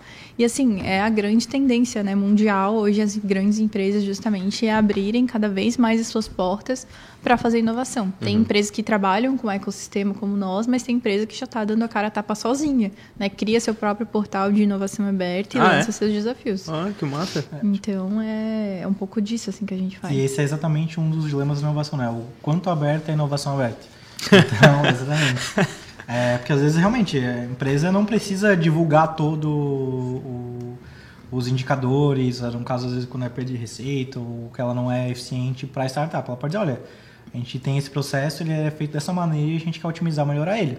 Então também entra a gente no nosso papel de como escrever esse desafio até para não demonstrar fraqueza da, da, empresa, todos esses uhum, pontos, né? Uhum. Então... Vocês, vocês chegaram a trabalhar dentro de empresa, dentro de empresa antes do Link Lab aqui? Eu não tive experiência prática dentro de empresa, até porque eu vim da administração pública, né? Então, acabei focando um pouco mais, principalmente na parte de desenvolvimento de é, indústria, né? Fiz uma consultoria na Confederação Nacional da Indústria, então tive a oportunidade de ter contato com uma das grandes indústrias do país, mas não cheguei a trabalhar oficialmente, uhum. assim, aquela coisa no dia a dia apertando parafusos de grandes indústrias. Mas, mas, e então, tu és administração pública, tu és doutora em engenharia e gestão do conhecimento. É, hoje tu acreditas que a academia ela está bem disposta também a, a atuar com inovação aberta? Porque eu vejo a UFSC muitas vezes alguns eventos legais, assim, que parece que fazem, mas, pô, eu sou um cara leigo, tá ligado? Uma vez ou outra eu vejo e eu me encanto muito facilmente. Então eu queria saber de ti, assim, que está ali dentro, é, a, a universidade, né? Mais uma vez, a academia, ela está inserida no movimento da inovação aberta? É, então, eu venho, eu sou muito suspeita porque o, o programa que eu fiz parte, né, no mestrado e no doutorado, eles são extremamente aplicados, né? Então, a gente faz todas as nossas pesquisas é, justamente focando em entender algum caso prático, entender alguma realidade de um ecossistema, de uma empresa, de uma rede. Então, a gente estuda aspectos da inovação, aspectos da, da liderança, estudando empresas mesmo. Então, eu fiz a minha tese aplicada, conheço várias pessoas que fizeram teses e trabalhos de pós-graduação aplicados também. É, a produção de conhecimento científico e acadêmico é, tem aí um grande tabu que fala que né, não entrega, não, não gera retorno às vezes para as empresas. Uhum. Mas eu vivenciei uma experiência diferente, né? E aí acredito que eu tenho uma, uma, uma, visão diferente aí nessa questão, porque eu fujo muito só da teoria. Eu acho que a teoria sem uma aplicabilidade, sem você conseguir observar na prática, é, eu para mim perde um pouco sentido, assim, um pouco dessa questão. Mas eu acho que essa questão da, da visão de você levar um, o que você produz na academia e testar na prática, né? Às vezes testar um modelo, testar uma diretriz, testar um indicador, testar um framework, né? É, é justamente fazer com que aquilo que você está identificando nos elementos teóricos lá dos artigos, dos livros e tal da base teórica, ver se está funcionando mesmo. Funciona uhum. mesmo? E aí? Né? Validou, não validou? Volta, refaz o modelo, volta, testa de novo. Então, a entrega da universidade para o mercado é uma relação de troca, né? Ganha-ganha. Né? Então, as empresas, da mesma forma também que abrem nas suas questões, também geram retorno para a universidade. Só que, às vezes, eu acho que esse processo bilateral ele acaba sendo às vezes meio uni. Então, às vezes a empresa abre os dados, mas a universidade às vezes não dá o retorno. Então, o acadêmico vai lá, faz o trabalho da empresa e não traz nenhum retorno depois dos resultados que, que conseguiu encontrar. Uhum. Isso não gera uma relação positiva, né? Porque uhum. aí, no caso, a gente não, não gera essa troca. Então, eu incentivo muito, inclusive meus alunos. Cara, você vai fazer um trabalho aplicado, vai fazer um artigo lá dentro do, da Secretaria X da Prefeitura leva o retorno. É o trabalho que você escreveu, leva lá para eles, mostra, olha, vocês chegaram, eu cheguei nesse, nesse, nesse resultado, tá aqui.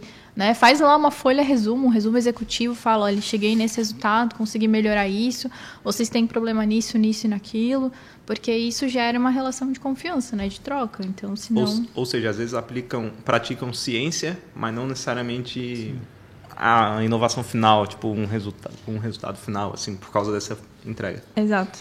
É, eu diria também, eu tive uma experiência parecida. Tá no é, mestrado agora, né? No mestrado agora, mas até na, na graduação mesmo. Eu, quando eu, na graduação eu participei de um grupo de pesquisa é, sobre inovação, empreendedorismo, é, que realizava projetos de extensão é, na área. E uma das coisas que eu percebi, às vezes até pesquisando, lendo é, alguns artigos, que às vezes eu percebi que não tinha, que a pessoa que escrevia lá não tinha vivência prática. Uhum. E umas queixas que eu, que eu, e outras coisas também que eu vi que na prática, às vezes, é, empresas, o que acontecia no mercado, é, queriam começar a coisa, inventar a roda, coisas que já estavam na teoria, que já estava bem estabelecido, que uhum. poderia, às vezes, sabendo a teoria, é, contribuir. E umas coisas que depois trabalhando aqui, até tem um colega meu também da engenharia de materiais que se formou, que ele está com um projeto agora para que egressos de engenharia de materiais que trabalham na área de inovação para que contribuam lá com a disciplina de gestão da inovação, levando o que é na prática a gestão uhum. da inovação, é, trazendo casos práticos. Então, é nosso papel também, não dá para depender somente da academia, dos professores. É, a gente também pode fazer nosso lado, nosso papel. Uhum, uhum. E, e, Edu, falando sobre tipo, a teoria, é, essa tá no roteiro, mas é, tem os tais três horizontes da McKinsey, é isso? É, como, é, como é que funciona isso? O que, que são esses tais três horizontes aí? Então, esses três horizontes da McKinsey é uma classificação quanto nível de disrupção que a inovação traz. Então, a inovação mais baixo nível, digamos assim, é, que é melhorar um processo, que é uma inovação que vai talvez trazer uma melhoria, ganho de eficiência, Uhum. A inovação ali no segundo nível, que já é algo que pode ser às vezes um novo produto, que vai é, trazer um, uma nova entrega de valor para o cliente, e a inovação, a mais disruptiva, assim, o mais alto nível, uhum. que é a que de fato às vezes pode ser um. É, literalmente, pode ser mudar o mercado, a forma como o mercado funciona, é, a empresa é, atu, começar a atuar, é, expandir o portfólio para outros segmentos do mercado. Uhum. E até uma das uma das regras que existe, que também da McKinsey, que é o do 70-20-10. Então, a empresa focar 70% é, em inovação é, tradicional, né, no nível 1, no primeiro horizonte, 20% no segundo horizonte e 10%. Não adianta nada a empresa querer inovar é, tudo, apostar todas as fichas de inovação disruptiva, porque não adianta. Uhum. Então, e até essa inovação mais disruptiva, ela leva tempo, ela leva investimento. Uhum. Então, tem que ter esse balanço, né? Inovação uhum. desde o primeiro, segundo e terceiro horizonte. Aí, é, tem algo, se tiver alguma pergunta também, Felipe, pode falar. Um amigo aqui, o Carlos, me mandou uma mensagem perguntando assim, pô, mas eu, eu quero entrar agora na, na inovação, como é que eu faço para entrar no meio da inovação? Bom, eu acho assim, primeira coisa é você escolher, né, definir algum ecossistema, né, algum hub de inovação, algum local que você se identifique, né, conforme o tema que você goste de ou trabalha ou estuda, né, porque inovação é feita em todas as áreas, em todos os lugares, né. Você não necessariamente, oh, agora vou me inscrever numa pós-graduação, vou fazer um MBA em inovação que você vai se tornar especialista na área, não é isso. Né? Então, você justamente tem que começar a ter contato com alguma área que você tem interesse. Então, pode ser é, eventos de inovação em geral, né, de hub de inovação, e aí a CAT é um, né, expoente dentro desse setor, então vem para a CAT, olha lá a agenda de eventos, a gente tem eventos que são abertos, online, presenciais, é, que estão aí né, fazendo parte né, de várias frentes, vamos dizer assim, e você também é, buscar entender que tipo de área ou setor que você também se identifica mais. Então, poxa, tem grupos de estudo, grupos de áreas que você vai acabar se conectando, estudando inovação conforme o tema que você também é, curte, uhum. né, se identifica. Uhum. Então, é, estudar inovação, e aí eu, na, na minha experiência, né, quando eu estava no, no início do doutorado, eu queria fazer a minha tese dentro da área de inovação. E aí eu fui lá e me matriculei em três matérias de inovação. Era gestão da inovação, a outra era inovação em produtos, processos e serviços, e a outra era é, organizações inovadoras. Nunca vou esquecer, eu fiz três disciplinas no semestre falando sobre inovação. Eu começava, sei lá, na segunda e acabava na quinta-feira estudando aulas todas sobre inovação. E eu vou falar que, assim, o momento que eu aprendi sobre inovação foi quando eu comecei a trabalhar efetivamente aqui no Link Lab. Que foi quando eu entendi que justamente não era nada da teoria do que eu vi, que não adiantava estudar todos os modelos, todos ah, as bases, Schumpeter, todos os elementos teóricos do que eu vi lá, se justamente é, a prática de estar tá aqui, de estar tá entendendo realmente o que que, o que que as áreas de inovação das empresas estão fazendo mesmo, né? Então, e não só das empresas, a gente tem aqui um, um setor público também atuando junto conosco, que é o Laboratório de Inovação do Governo do Estado de Santa Catarina, né, Unidos. Né, então, representado aqui, inclusive, o, o Edu trabalha com a Luana, que é representante do GOV, que a gente fala, é, o setor público tem buscado se inovar muito, assim, então é, a defesa civil, a polícia militar, buscando novas tecnologias para trazer né, na entrega de serviço público. A gente tem outros, né, outros atores, inclusive de governo público, agora buscando a gente também para fazer parte do Link Lab. Então, é, busca, né? Começa a entender primeiro a prática de como é que os setores, as áreas que você está trabalhando. Então, pô, você trabalha numa empresa aí de é, sei lá, marketing. Então, o que está sendo feito aí de coisas diferentes marketing, novas ferramentas, novas tendências e tal? Que aí sim você vai estar tá trabalhando com inovação. Uhum. Você vai estar tá estudando sobre inovação e entendendo o que acontece na prática. Ou seja, Edu, fizesse o caminho que a Bruna está sugerindo. Tu é. começasse a trabalhar no Link Lab e agora entrasse para o mestrado. É, eu até falaria que o primeiro passo, na verdade, é que nem o Homem-Aranha é ser picado pelo bichinho da inovação. que a gente brincar, ah, foi picado pelo bichinho da inovação e começou a inovar. Não, mas brincadeira. Acho que realmente é, tem um perfil, realmente eu curioso, gosto de saber como é que as coisas funcionam, quero sempre ter perfil de engenheiro, querer melhorar. É, mas inovação também é bastante sobre ouvir. Né? Não adianta nada querendo sair resolvendo, melhorando as coisas, né? sem entender quem está com um problema, para que, que aquilo lá vai servir. Uhum. Então, é, até durante ali da graduação, é, sempre trabalhei envolvido na, na, parte de processos, de projetos, e realmente essa é uma dica para quem quer começar a trabalhar com inovação.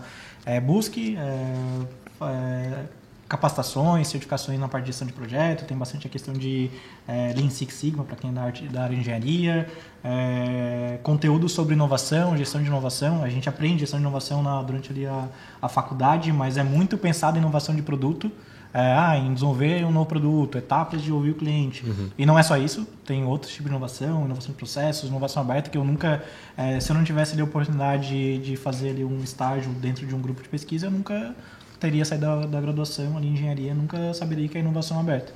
É claro, ter feito ali engenharia, ter trabalhado, já feito estágio em grandes indústrias, facilitou muito o meu trabalho hoje em dia. Mas eu vi que muito é, dessa curiosidade eu já tinha desde a época da, graduação, exatamente. Então, tive a oportunidade de trabalhar aqui na CAT. É, realmente gostei de trabalhar com inovação, nessa parte de gestão de inovação. E tanto é que estou até hoje e realmente essa curiosidade é, é, perdura até hoje, que até me levou a fazer o mestrado ali na administração na área de inovação. É que é engraçado, né? Tipo, pensar por pensar num produto é sempre, eu acho que uma coisa mais fácil, mais lógica. Eu vejo muito por mim. É eu... tangível, né? Você toca, é. você pega na mão, é. né? É. Você consegue ver. Agora, um sim, serviço, sim. você vai, vai, vai abraçar um serviço, vai pegar um serviço aqui pela mão.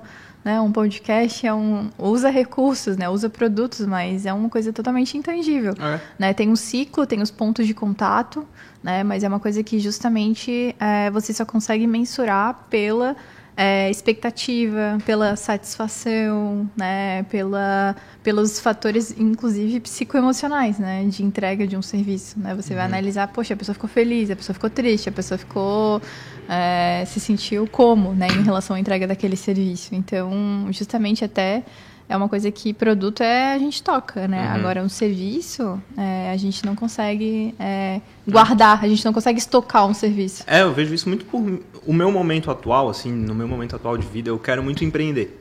Eu fui picado pelo bicho do empreendedorismo, sabe? E assim, pô, eu quero, eu gostaria muito de inovar. Mas o que eu penso em empreender, eu nem sei no que, tá? Eu não sei no que, eu só quero empreender. Eu quero desenvolver alguma coisa, vender alguma coisa, tentar o meu negócio, né? Acho basicamente o que eu quero é tomar mais riscos na vida. Mas assim, tudo que eu penso de negócio é muito relacionado a produto. Eu penso numa ferramenta aqui, tipo, ah, quem sabe vender isso? Numa um vestuário ali, num sei lá o que, tipo, tô olhando até setor de maquiagem, quem sabe, tô olhando muito importação de produtos assim. É, e, mas eu queria muito, tipo, pensar numa coisa que sanasse alguma, alguma um problema de empresa, é, que sanasse problema de pessoas através da tecnologia. E é massa que agora, pela nossa conversa, eu vou ficar prestando atenção no site do LinkLab, vou olhar no, no Instagram direto, ver os desafios de vocês, para ver se a partir dali às vezes surge uma ideia, né? Pô, ali, pô, cara, quem sabe, numa, viu o desafio, pô, eu vou tentar fazer alguma coisa a respeito. Uma pessoa tipo eu pode tentar entrar nesses desafios? Ou não? É, então, como Link Lab, assim falando, a gente espera que seja né, uma empresa, né? Mesmo que seja a startup em fases iniciais, né? Ela precisa ter constituída né, uma uma realmente uma organização, né? Então eles têm que estar a capacidade jurídica deles, né, regulamentada até mesmo porque quando a gente vai fechar um projeto junto com a, junto com a corporate, né, é assumida uma responsabilidade, né, na entrega de produtos e tal. Resultados, tudo como Exato. Então é uma pessoa física, né, não que ela não possa assumir esse risco nem né, de forma isolada, mas existe uma questão jurídica, né, que vai regulamentar a parceria de negócio de forma mais, é, vamos dizer assim, mais oficial. Pô, e eu, essa pessoa física, o que, que vocês falam para mim, assim, tipo, pô, André, para pensar, é, tenta alguma coisa é, aqui. É, tu até comentou da questão, poxa, como é que eu penso em criar uma solução para resolver a dor de uma empresa e tal. É, exatamente, tem muita gente que pensa, ah, é, inovar, ou às vezes ter uma ideia genial surge do nada. É, e não, existem técnicas, inclusive grandes empresas usam, implementam uhum. ali no, no, dentro do processo criativo técnicas para desenvolver novos negócios, novos produtos, novos é, serviços. É, até tem um, lembrei de um livro que eu li que é Innovation Thinking Methods, que é exatamente cada capítulo é uma abordagem, uma forma é, diferente do pensar em como inovar. Então até um, fica a dica aí de, de literatura. É, massa, massa, massa. Vou dar uma olhada assim. É, não sei, ô Felipe, tu falasse alguma coisa, desculpa, eu não. Cara, agora eu me perdi. Deu uma hora. Hã? Só avisei que deu uma hora. Ah, deu uma hora? Tá bom. Ô, louco. Ai. A gente não, a gente não pode fazer um. A gente pode citar outros nomes aqui, assim, tem claro. problema. Ah, tá. A gente não pode fazer, tipo, então, um flow, um, um inteligência limitada que vai, tipo, quatro horas adentro, né? É porque, André, tu pegou as duas pessoas que mais falam no LinkedIn. Inclusive, o nosso time, quando começa a apresentação. Mas eu falo bastante também. É, não, então, três faladores aqui. se deixar, se tivesse mais cinco perguntas ali, a gente falava mais três horas. Então a gente fala bastante, mas é uhum. é porque o tema é realmente. Eu sou, eu sou apaixonada pelo que eu faço. É, eu venho da área acadêmica, dou aula, eu amo dar aula também. A gente fala. Quero ficar na, a vida inteira na área acadêmica e trabalhando. Não, é, e é justamente isso assim que eu falo pra galera, um pouco da minha trajetória, assim, que eu fui sempre acadêmica, mas eu sentia tanta falta de botar a mão na massa, de fazer uma coisa aplicada. E quando abriu a vaga aqui no Link Lab, inclusive, daqui a pouco fecha um ano aqui de equipe, é, eu me apaixonei muito pela essa prática, de conhecer outras realidades, de estar imersa, né? De certa forma, eu passo a conhecer um pouquinho de cada empresa à medida que eu vou tendo relacionamento junto com elas, entendendo realmente o que é uma coisa prática, um desafio prático. Porque, inclusive, tem uma colega minha que a gente quer escrever artigos juntas e uhum. tal, né? Sigo aí academicamente também. E ela fez a tese dela, ela estudou durante seis anos, inclusive com uma parte do, do doutorado dela em Portugal, fora do país, estudando também na Europa, modelos de inovação aberta. E ela escreveu, poxa, um documento fantástico, o documento dela de tese foi premiado e tal. E aí ela falou, poxa, estás no Link Lab, que legal, vamos bater um papo. A gente sentou para tomar um café e eu comecei a contar um pouquinho do que o Link Lab faz. Ela assim, meu Deus, Bruna, eu não imaginava que eu poderia fazer inovação aberta na prática, assim. Então, assim, tu imagina que uma pessoa que estudou durante cinco anos todas as teorias possíveis e imagináveis de inovação aberta, é, captou, fez, aplicou questionário com várias empresas, vários lugares, e hoje o que a gente faz na prática aqui é uma coisa que não tem ninguém escreveu ainda nem sobre uhum. isso, assim, a, a teoria nem chegou né, na parte do que a gente está fazendo hoje no dia a dia, né? Uhum. Então, que a gente está colocando a mão na massa o tempo todo. Então, é, eu acho que hoje os profissionais né, que estão no mercado, eles têm que ter habilidades né, teóricas e práticas, e eu falo que justamente eu sempre quis ser o tipo de professora que é, tem experiência na prática e consegue levar isso para dentro da sala de aula. Porque uhum. eu acho que são as aulas mais interessantes quando tu começa a contar case, tu começa a contar coisas que aconteceram mesmo. Poxa, isso aqui foi deu errado, inclusive deu bem errado, uhum. né? Ou poxa, isso aqui é uma coisa que deu super certo. Façam isso, sigam para cá porque eu acho que isso de alguma forma inspira as pessoas. Hoje, inclusive, eu recebi uma mensagem de uma aluna que hoje está trabalhando, captou recursos por meio de um projeto de cultural, né, uma lei aberta, uma lei de uma lei federal de incentivo à cultura. E hoje ela está aplicando em vários lugares e ela agradeceu horrores assim porque eu sempre incentivei eles muito a colocar a mão na massa, na prática, né, desenvolver uhum. projeto prático. E hoje ela conseguiu ser exitosa nisso, assim. Então, é, isso enche o olho, sabe? Então, assim, quem tá hoje na academia, na teoria ou tá na prática, cara, coloca a mão na massa um pouquinho nos dois, sabe? Uhum. Eu acho que vai te tornar, vai te aterrizar, sabe? Aquela coisa de, tipo, tirar um pouco do mundo perfeito da inovação, da teoria e vai te aterrizar um pouquinho para as coisas que às vezes não acontecem tão bem assim na prática. O nosso professor Nério dizia, é, sempre diz, né? Sujar a mão de graxa, ele sempre é, dizia, tem que tentar ir na é, prática. O é. administrador é. tem que ser um andarilho. É. Pô, daí, professor, mas... um salve aí. Salve, professor Nério Grande professor Nério Grande professor, aprendi muito. Então, essa questão realmente de botar a mão na, na massa é uma história curiosa também, porque a Bruna me deu aula durante ali a graduação na engenharia de materiais. Tu fosse aluno da Bruna? aluno da Bruna. É, na... Felipe também foi em engenharia de materiais? na disciplina de gestão é, do conhecimento. E era uma boa professora? Era. Ah. Fala mal agora. e eu já conhecia, claro, do, do, que ela sabia que ela fazia mestrado, doutorado, que trabalhava na área de inovação. E curioso que quando a gente abriu essa vaga no Link Lab para Corporate Success, é, eu coloquei lá no Instagram, ah, alguém tem interesse em saber mais da vaga? Foi ela que levantou ah, a mão já, e respondeu. Já estavas aqui? Eu já estava, já sou um dos, é, um dos mais antigos na equipe. E daí eu com, é, compartilhei dessa vaga e a Bruna respondeu. É, olha, é, quero saber mais. Eu até achei uhum. que era brincadeira, porque ela já dava aula, já conhecia realmente que ela era focada na área acadêmica. Mas a gente conversou, Nossa. expliquei para ela como é que funcionava, ela topou esse desafio. E como é que é dar aula tão nova assim? É, é, um, é um desafio mesmo, é quase um desafio de inovação aberta, não, mas é... Eu, minha mãe é professora, né? Eu sou filha de professora, sempre vivi dentro da escola, na época minha mãe é professora de ensino básico.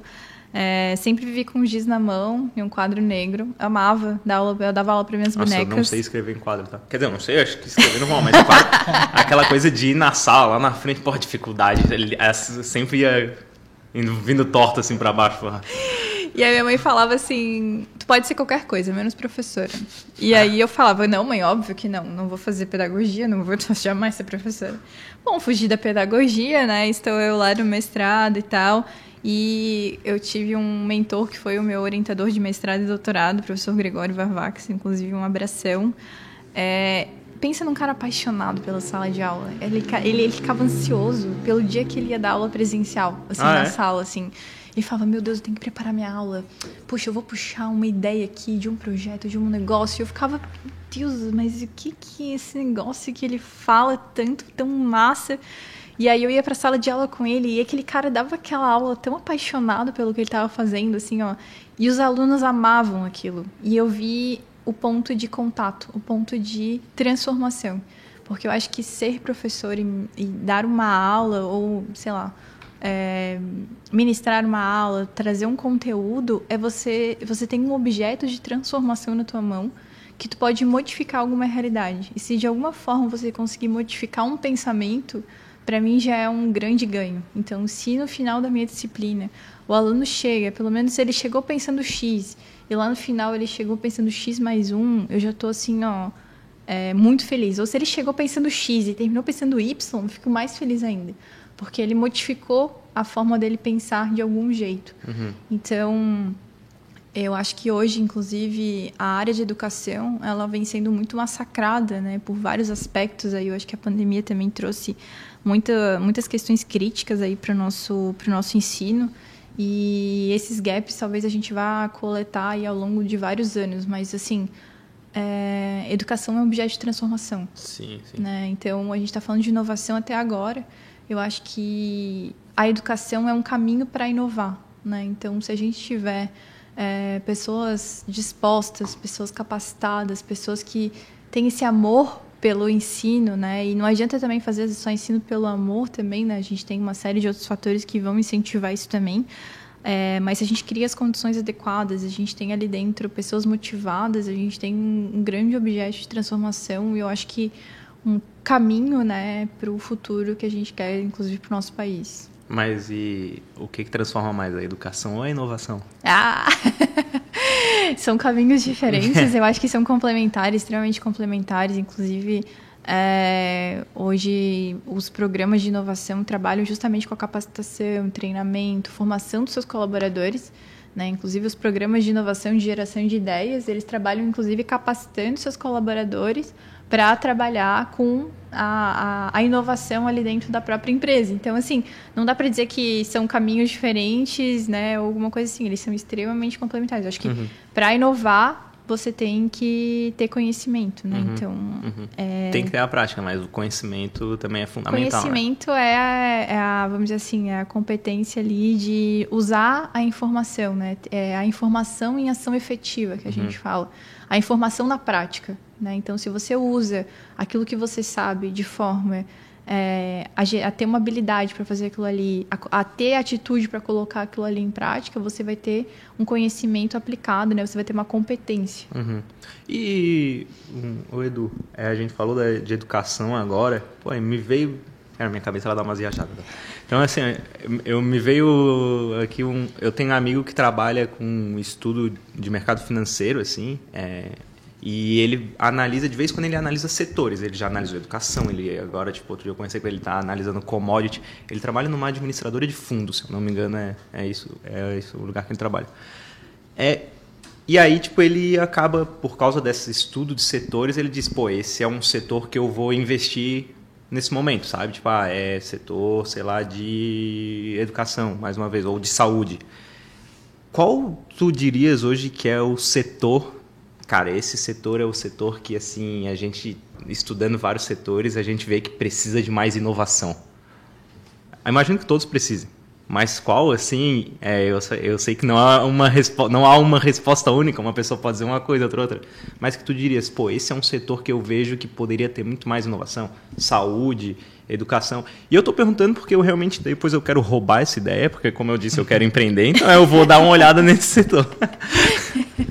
Olha, eu não diria que tem um setor, mas realmente, é, se tu quer ter isso, sucesso em criar uma ideia, é realmente ouvir a pessoa que tem aquela demanda. Seja uma empresa, uhum. seja uma pessoa que tem uma dor e, ah, não, é, eu acho que tem, ah, eu acho que aquela pessoa tem uma, uma, um problema, vou criar uma solução e só depois que eu vou parar para sentar para ela para ver se aquilo vai fazer sentido. Não. Uhum.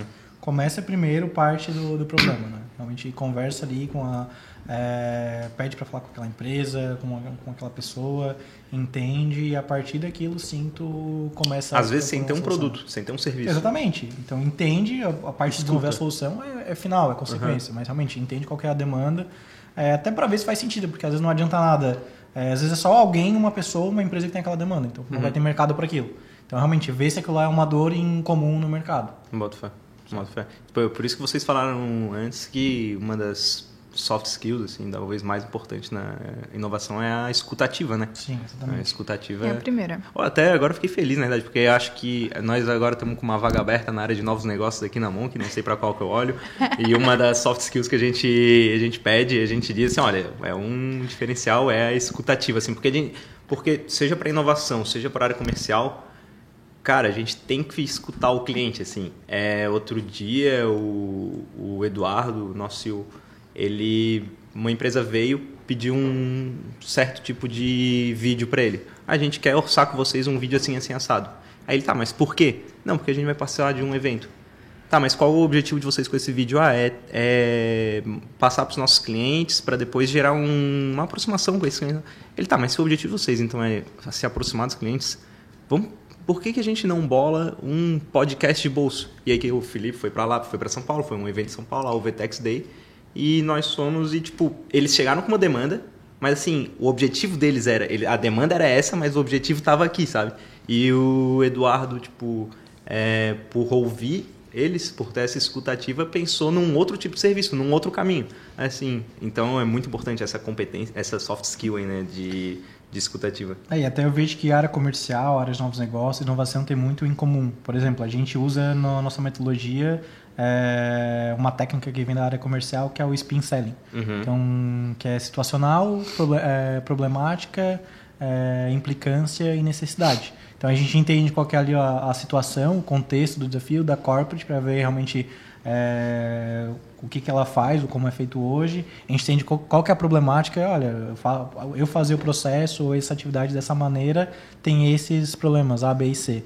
Identificar, tá, e o que, que isso, isso traz de problema? Porque às vezes pode ser só o contexto, a forma como ela é feita, mas não traz impacto nenhum. Uhum. Então, a gente entende, ah, isso traz problema na, no meu faturamento, na receita, é, de eficiência, e entender qual é a necessidade. E não em termos de tecnologia, mas sim, olha, eu preciso de uma solução que resolva esse meu problema para aumentar esse meu, para tirar esse, esse impacto é dentro desse meu contexto. Uhum. Então, exatamente, é entender para ver, ah, às vezes a, o, o corporate, o cliente vem com uma demanda para a gente, achando que precisa de algo, é, e é o nosso papel também ajudar ele a enxergar e fazer as perguntas certas para ver realmente qual é o problema e procurar a melhor solução. Sim, sim, sim.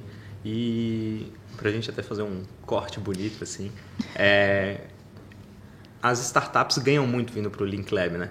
A gente falou bastante das corporates, mas eu acho que tipo as corporates, só as corporates em si já são atrativas para as startups virem para cá, né?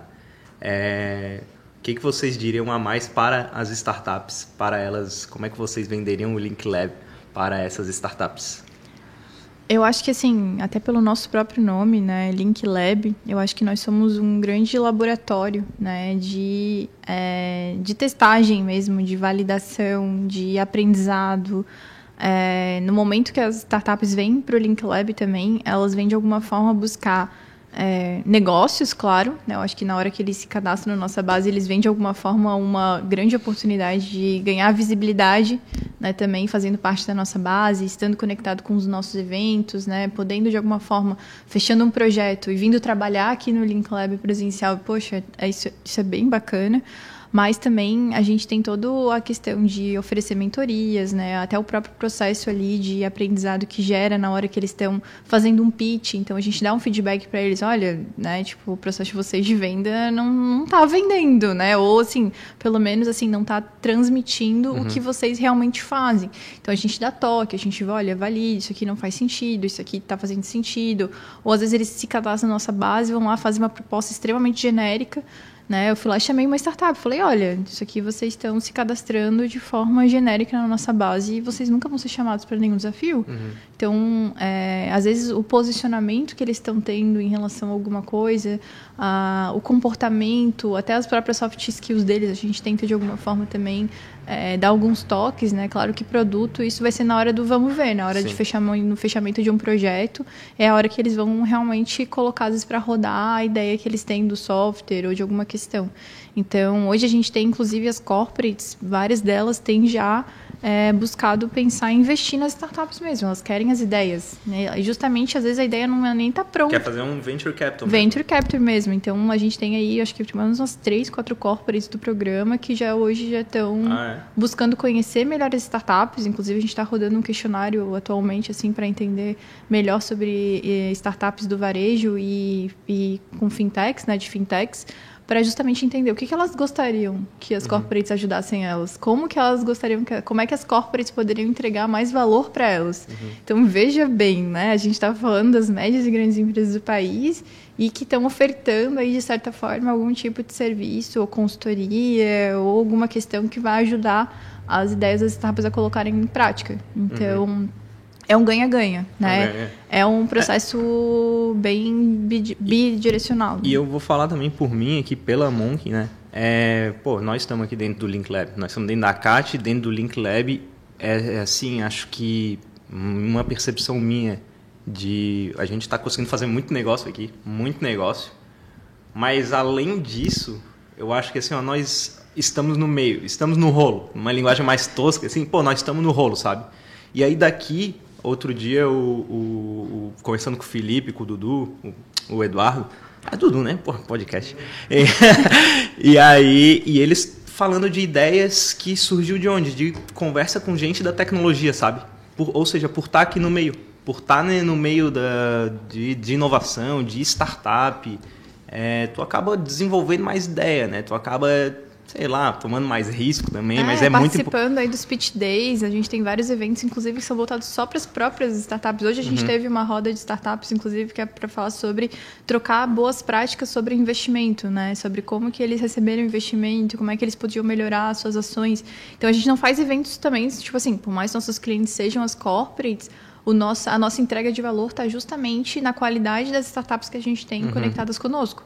Senão elas não querem entrar, senão as corporações não vão querer entrar, né? Exato. O que, que elas, assim, se a gente não conseguir entregar valor né, na análise desses dados que as startups entregam, a gente não, não, não, não gera ganha-ganha, né? Então, a gente quer justamente que seja sempre um relacionamento saudável para ambas as partes. Assim. Uhum. Uhum. É, acho que duas dicas que eu daria. Primeiro, claro, Gerar um case com uma grande empresa é ótimo, vai dar visibilidade, vai ser uma vitrine para startup, mas também quando se conectar, por mais que já tenha um produto é, maduro ou às vezes para um outro segmento, é, realmente se abrir para novas oportunidades. É, às vezes é uma corporate que ela não tem, não atua naquele segmento e a startup pode oferecer o produto para ela personalizado de ter certo ponto, dependendo ali da qualquer estratégia da startup. E o segundo ponto é exatamente isso. É, não é só a conexão da corporate startup. Aqui no programa tem conexão de startup, troca de experiência, conhecimento. O Bruno falou, né? Hoje a gente teve um evento que foi uma startup compartilhando boas práticas e sua experiência na, em como uhum. receber investimento, como estruturar a parte financeira para realmente na hora de receber um venture capital, uhum. é, tá tudo certinho. Uhum. E, pô, só eu fiz pergunta aqui. Eu me senti assim, ó, eu jogo frescobol, tá? Me senti, tipo, jogando frescobol matéria. Você, é, vocês têm alguma pergunta aí para mim, pro Felipe? O Felipe também é um dos donos da Monken. Se vocês tiverem, a gente já traz ele para cá e ele fala alguma coisa. Nossa, hein? O que, que a gente pode perguntar? Pô, tinha que jogar uma bola, pelo menos, pra ele, uma batata quente, assim. Pô, né? não, não.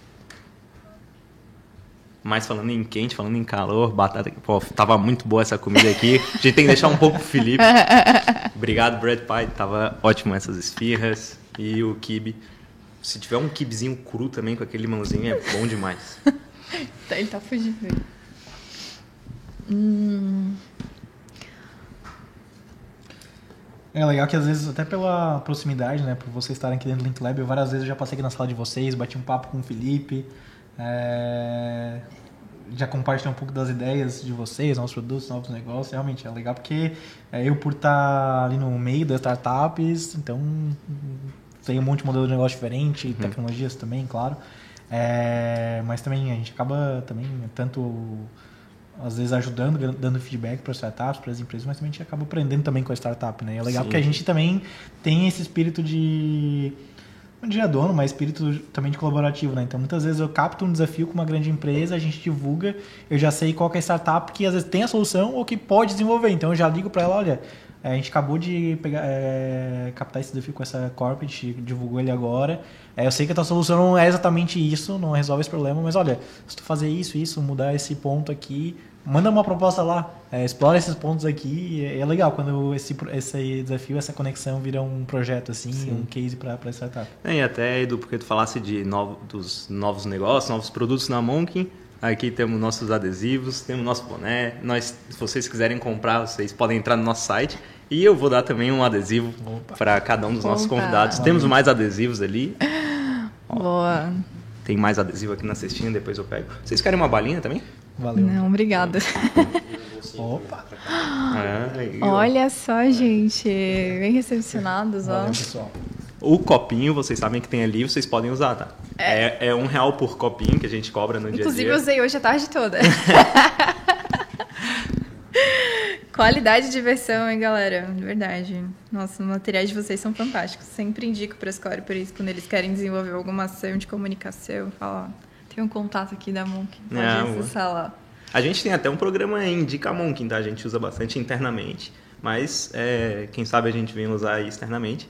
Pois é, agora talvez a gente até já use externamente sim, mas as pessoas que indicam é, propostas que fecham recebem é, comissão depois. Vou me empenhar assim. mais. Tô me empenhando pouco, vou me empenhar mais. Não, não, a gente. Fica a dica. Eu vou vir, eu venho aqui, vens quinta-feira, né? Tu comentaste quinta-feira. Quinta eu venho de vez em quando, aleatoriamente, assim. Então, qualquer coisa também que tiver, eu vou estar por aqui, o Felipe, a gente sempre tem bastante gravação. É, podem passar aqui. É, outro dia, pô, não sei o nome dele, mas me indicou também um, um um Linkleber. Um Linkleber, mas é Linkleber que se fala? não, não. Gustavo Lorenzo, Chico. Acho que talvez Chico o Chico. Comercial. Talvez o Chico comercial. Fala é. bastante? Pô, um cabelinho mais é. enroladinho, assim. É o Chico. Chico o nosso Chico. comercial fala bastante. É, não, é bem gente boa, bem querido. Ele também Esse fez... sim, tem que vender inovação. Essa pergunta a gente fez pra ele, inclusive, antes ah, é? de vir pra cá. então ele teve, ele teve colaboração no, no... Teve, teve. Se a gente pudesse botar, citar as fontes aqui do documento, a gente teria boa. outras.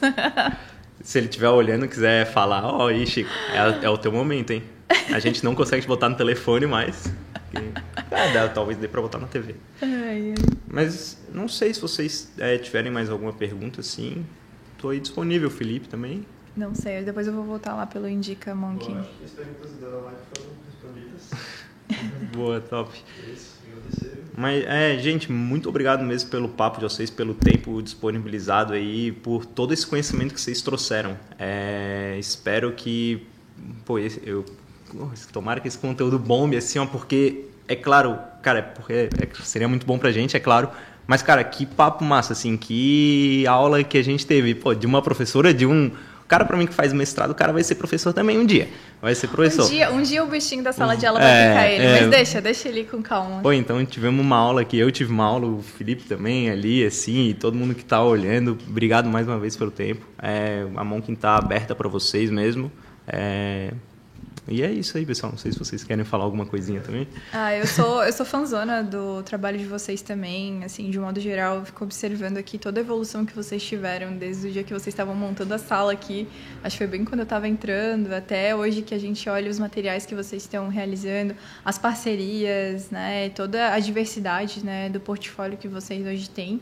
E indico de olhos fechados, assim, que a Monk faz. Então, vou, vou rasgar que seda mesmo. Não é só porque eles me deram comida e eles são legais, mas eles são fera mesmo. Então, falar sobre o que eu amo, assim, o que eu faço, o que eu realmente gosto do que eu faço, é muito fácil. Então, se hoje me estivesse fazendo uma coisa assim, eu falar sobre um negócio que não é bem que a área que eu curto, seria mais difícil. Mas hoje falar uma coisa assim, falar sobre o Link Lab, e tá aqui do lado do Edu também, que é um parceiraço meu, assim, de time. Poxa, bate papo mesmo, assim. Só faltou a cervejinha aí pra. Boa. Tem uma, de- tem, uma, tem uma mercadoteca ali embaixo, que é na mercadoteca que fica o Brad Pitt. Isso, o choppzinho com o Brad Pitt, ó. Vai bem. É o bichinho da inovação, né, que eu falei. Não, mas é, é realmente, eu também sou apaixonado por inovação. Às vezes o pessoal briga no, no almoço, no intervalo. Porra, Edu, para de falar trabalho, para de falar de inovação. É, porque realmente, eu gosto tanto que agora eu tô estudando mais, me aprofundando. É, sou apaixonado também. Que massa. É isso então, galera. Obrigado por acompanharem mais um podcast, mais um episódio do De Galho em Galho, é, com a presença da Bruna Fraga, do Eduardo Mazuco. Mazuco e minha presença aqui, André Faraco, com o Felipe nos bastidores, o Fefo. Mandem perguntas e sugestões para os próximos podcasts.